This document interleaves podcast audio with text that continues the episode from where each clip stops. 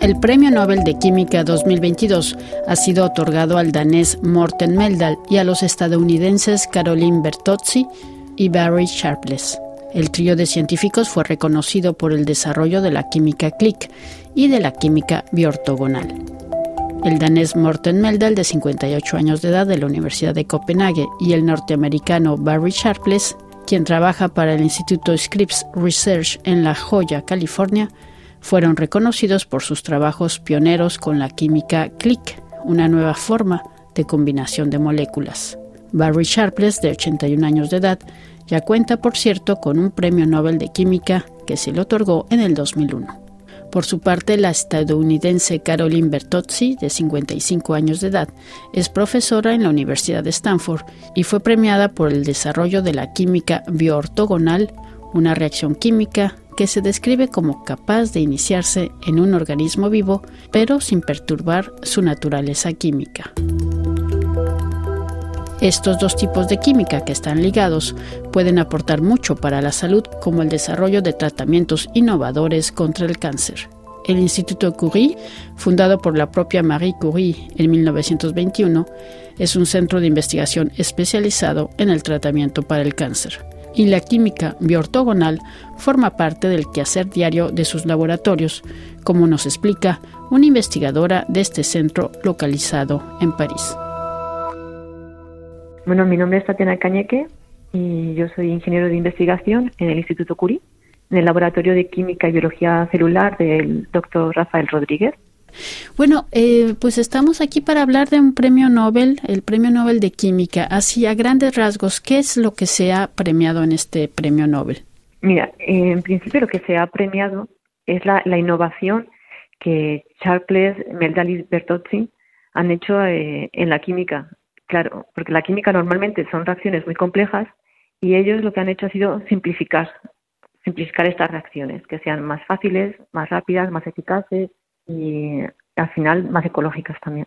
Bueno, entonces es una manera sencilla de hacer química y, son dos tipos de, químicas, ¿no? Que están en, realidad relacionadas, ¿no? La química click y la química bioortogonal. Y bueno, en principio la química, la, la base de la química click tenemos dos grupos, dos trozos de molécula, digamos, que se van a unir entre sí de una forma selectiva. O sea que A y B solo pueden encontrarse entre ellos dos. Y digamos que este tipo de reacción eh, se pudo pasar a nivel celular, por eso se llamamos de bioortogonales, porque esta, esta reacción en las células de manera natural no se puede dar. Entonces es una forma, es una, química artificial dentro de este tipo de células. Y por eso la llamamos bioortogonal, porque esta reacción no va a afectar a la célula, a su sistema, a la célula. O sea que esta reacción es una reacción eh, externa, artificial. La química click desarrollada por Meldal y Sharpless es, en palabras de la Academia Sueca, una reacción elegante y eficiente que actualmente es ampliamente utilizada. Se le llama click y seguido se le compara con un juego de legos como si en una célula solo dos ladrillos pudiesen embonar entre sí. La química biortogonal, desarrollada por Bertozzi, logra provocar esta reacción, pero en un organismo vivo sin perturbar su naturaleza química. Tatiana Cañeque nos explica un poco más. Bueno, la química click es un tipo de, reacción que une dos, grupos funcionales de una forma muy sencilla y directa. En realidad es una, es una cicloadición ácido-alquilo, alquino, que son los grupos funcionales. Esta reacción es muy específica y se utiliza el cobre para realizarla. Lo que hizo Bertozzi para llevarla a la química bioortogonal, es decir, es la misma reacción, lo único que ella no utilizó el cobre porque era tóxico para las células. Es decir, en las células esta reacción de forma natural no se, no se da. Entonces podemos eh, unir dos moléculas dentro de una célula sin que afecte a la actividad celular normal. Y ella, es decir, estamos hablando de Caroline, Caroline Bertozzi, lo, ella logró precisamente sin utilizar el cobre usar, por ejemplo, el azúcar para mm, provocar esta reacción química, ¿verdad? Para provocar ciertas reacciones de algunas moléculas en las células. ¿Es así? Realmente lo que, lo que hizo Bertozzi, ella llevó esta, esta química click a otro nivel. Realmente ella lo utilizó en las células, una, una pionera, la verdad, porque mm, ella lo que hizo fue, utilizó azúcares con este grupo click utilizó estos azúcares, se los dio a las células, las células lo incorporaron en su sistema y luego utilizó otra molécula con la otra parte click con un grupo fluorescente. Entonces, ella lo que pudo ver era en la membrana celular los glicanos, que son cadenas de azúcares, pudo verlos gracias a esta química click, juntando la parte fluorescente, que ya añadió después, con las azúcares que la molécula, que la célula había ya adaptado a su organismo. O sea, lo que hizo es que perfeccionó, por decir así, la, la química, el, funcionamiento de la química click. Sí, Bertozzi modificó un poco la estructura del alquino para que no necesitase eh, utilizar cobre para la célula. Modificó una parte del, de este compuesto click para que pudiese realizarse en la célula en unas condiciones celulares, es decir, con agua, a una temperatura muy, muy suave, porque realmente las, reacciones químicas son mucho más complejas. Y ella lo, hizo de una forma muy, muy eh, sencilla a nivel celular. De hecho, ella, ella compara estas reacciones como un juego de legos. bueno, si lo, lo llaman un poco de lego porque es decir, una molécula suele encontrarse a la otra. Yo lo diría un poco más como un puzzle, porque realmente solo hay dos moléculas que encajan entre sí. En las células, por ejemplo, hay muchísimos, muchos compuestos, hay proteínas, hay ADN, hay lípidos, pero estos dos grupos funcionales solo, solo, solo van a reaccionar entre ellos. Por eso yo puedo llamar clic o de Lego. Realmente solo están hechos el uno para el otro. No van a interaccionar con otros grupos de la célula. Y entonces Caroline Bertossi lo que logró es que estas dos piezas del rompecabezas, por decir así, fueran visibles gracias por una parte al azúcar, o sea, una pieza va a tener como, gracias al azúcar se hace visible y la otra por un medio fluorescente, ¿verdad? Y, y esto se va a poder ver en el microscopio. Exactamente.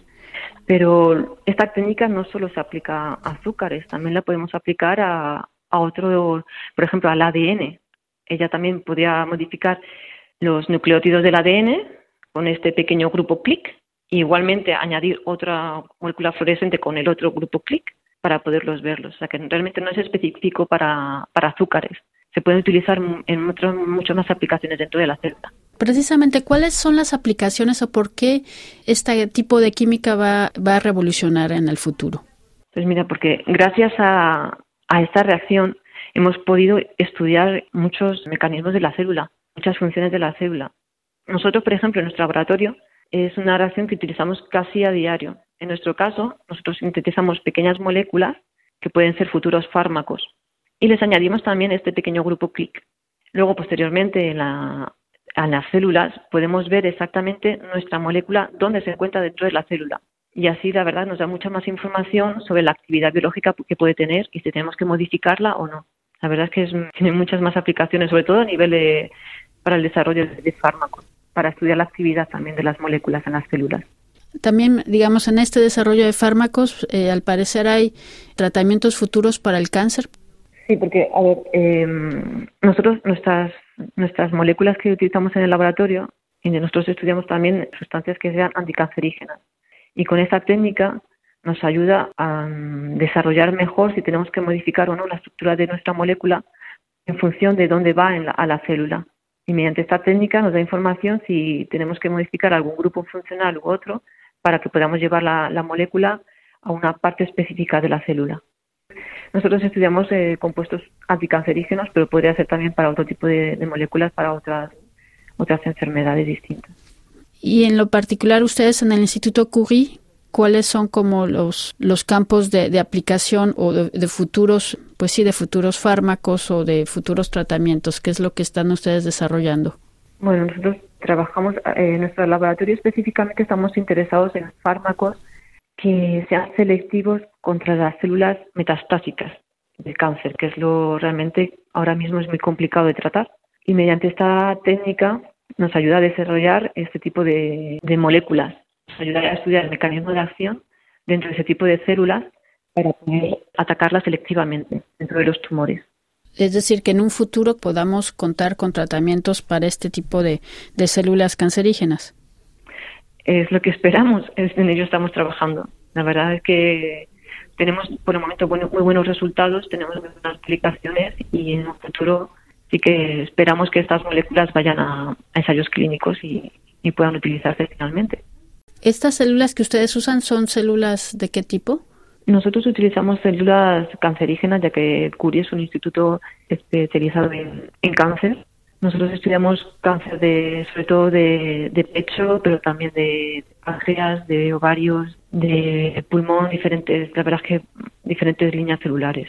De pacientes. ¿Perdona? Que son, que han sido tomadas de pacientes. Tenemos el, hospital, el, hospital de Curie, la verdad es que está al lado del centro de investigación. Para el páncreas sí que hemos estudiado directamente eh, tumores de pacientes. Es una ventaja que tenemos en Curie, que podemos utilizar realmente las líneas de, no son líneas celulares establecidas, sino realmente tumores directamente de los pacientes.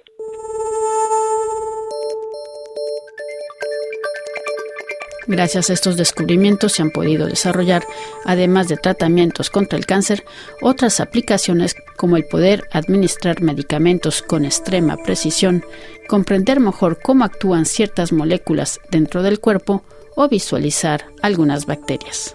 Tatiana Cañeque. La verdad es que para nosotros ha sido una, una alegría que yo recibiese el premio Nobel, porque esta técnica realmente la utilizamos todo el día, todos los días en el laboratorio. Es que se puede comparar un poco, claro, son cosas muy distintas, pero también la aportación de estas tijeras que dos um, científicas ajá, que, que, hicieron, se puede comparar en otro nivel, puedes decir, esta aportación de este tipo de, de, química click y, y bioortogonal. Sí, hombre, son eh, técnicas muy distintas, pero la verdad es que digamos que sí, que, la, que ambas son revolucionarias en su campo. Entonces yo creo que, que sí, que las podríamos decir que ambas técnicas son técnicas que utilizamos a diario.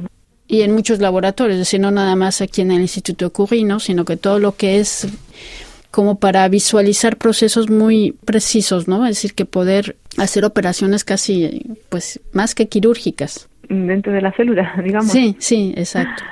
sí, la verdad es que son muy, muy específicas, son reacciones muy específicas dentro de las células.